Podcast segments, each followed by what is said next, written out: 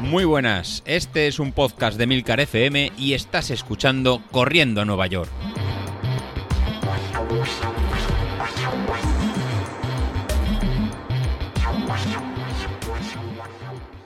Muy buenas a todos, ¿cómo estamos?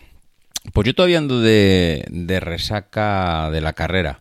La verdad es que he estado dándole vueltas, he estado ahí analizando el por qué, porque claro, si me fijo en los en el tiempo que hice en el 10.000 que, que corrí en la carrera de Olesa, creo que, bueno, de Olesa seguro, lo único que estoy pensando es si era junio, julio, creo que era junio.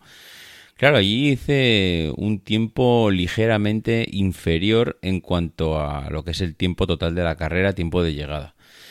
No fue muy inferior, pero fue por debajo de 5.30. Si no recuerdo mal, pues fueron 5.20, una cosa así. Aquí, en cambio, he hecho 5.35.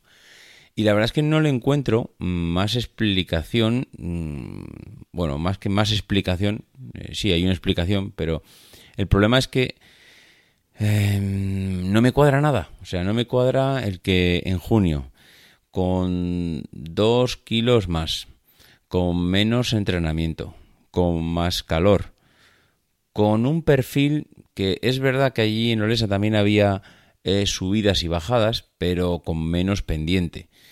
Eh, no sé, eh, no, no, me explico mm, el hecho de que pudiera hacer con menos entrenamiento, menos preparación, peor tiempo, tiempo meteorológico, me refiero a un calor mm, asfixiante, que pudiera hacer mejor tiempo. La única explicación que le encuentro es que allí iba con una liebre y, en cambio en la carrera del otro día pues no llevaba ninguna liebre por delante, bueno, por delante, o no iba corriendo junto al grupo que, suele correr alrededor de, las liebres.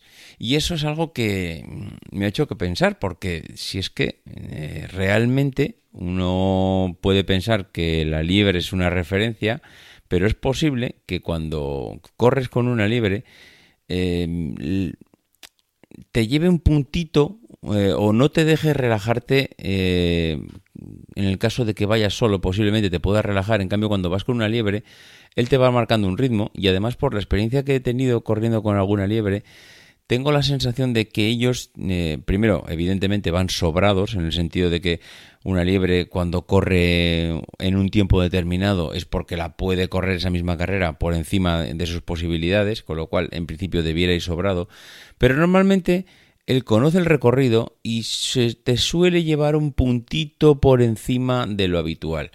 Lo digo porque yo en todas las eh, carreras que he corrido, que, bueno, no muchas en el sentido de que mm, no en todas he podido correr con una liebre, pero en todas cuando te juntas a la liebre vas mirando los tiempos y dices, pero madre mía, ¿dónde va este hombre?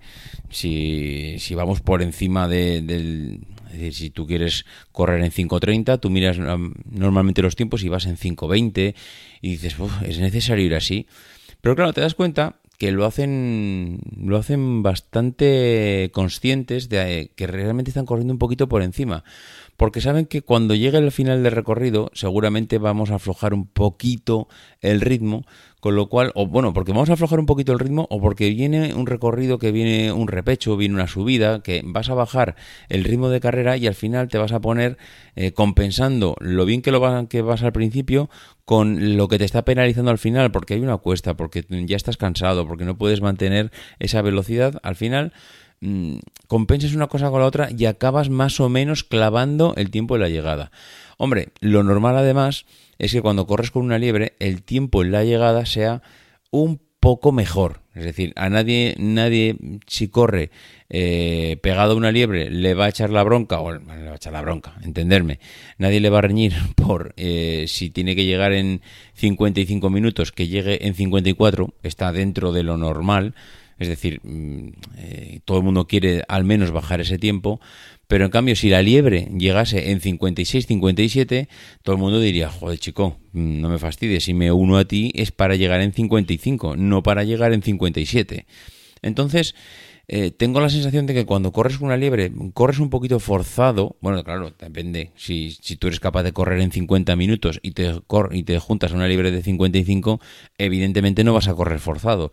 Pero todo el mundo normalmente cuando se junta una liebre, se junta a la liebre de adelante. Siempre mm, si corres en 50 te juntas con la liebre de 45 o la de 48. Claro, normalmente ya no puedes bajar de 5 minutos. Cuando estás corriendo un 10.000 y eres capaz de hacerlo en 50 minutos, pues igual tienes que correr con la libre de 48, bajarle dos minutos a eso ya va a ser suficiente. O bueno, cada uno en sus posibilidades. Pero yo es la única, la verdad es que es la única explicación que le encuentro. Que aquí el domingo no pude correr con ninguna liebre porque como estábamos en el último cajón, había liebres de tiempos del 60, 65 hasta el 70 minutos. O sea, estuve viendo liebres que iban a terminar la carrera en 70 minutos. Nuestro objetivo era correrla en 55. Con lo cual, claro, las liebres del 55 estaban en el cajón de adelante. Desgraciadamente, el cajón de adelante salió eh, pues unos, iba a decir unos minutos, no sé si un minuto, dos minutos, tres minutos antes que nosotros, ya no me acuerdo, y ya es imposible pillar a la liebre. Con lo cual, eh, ya no tienes esa referencia. Y no sé, mm, yo es que no le encuentro más explicación que cómo puede ser que, que tres meses después de aquella carrera donde hice un tiempo por debajo de 5.30, haya hecho un tiempo peor, pensando menos, con mejor tiempo meteorológico, eh, no sé, no sé, la verdad es que me estoy, me estoy estrujando el cerebro a ver qué puede haber sido este despiste y yo la verdad es que lo único que me encuentro es esta explicación, el que al no tener esa referencia de alguien que te vaya marcando el ritmo adecuado al tiempo que quieres marcar al final, pues te encuentras con la sorpresa de que cuando, bueno, de hecho ya lo dije ayer, cuando quedaba el último kilómetro pensaba que me sobraba tiempo, porque quedaban 7 minutos para llegar.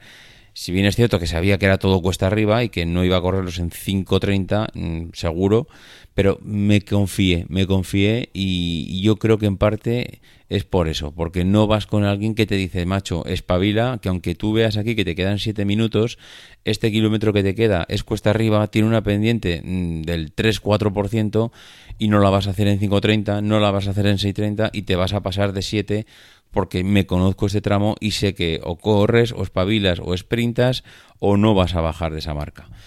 En fin, está bien, de todo, al final estas carreras sirven para aprender, al final en esto consisten las carreras, en disfrutarlo, pasarlo bien, pero llevarte por lo menos esa experiencia positiva para, para carreras que puedes hacer más adelante. En fin, lo dicho, que nos escuchamos mañana. Adiós.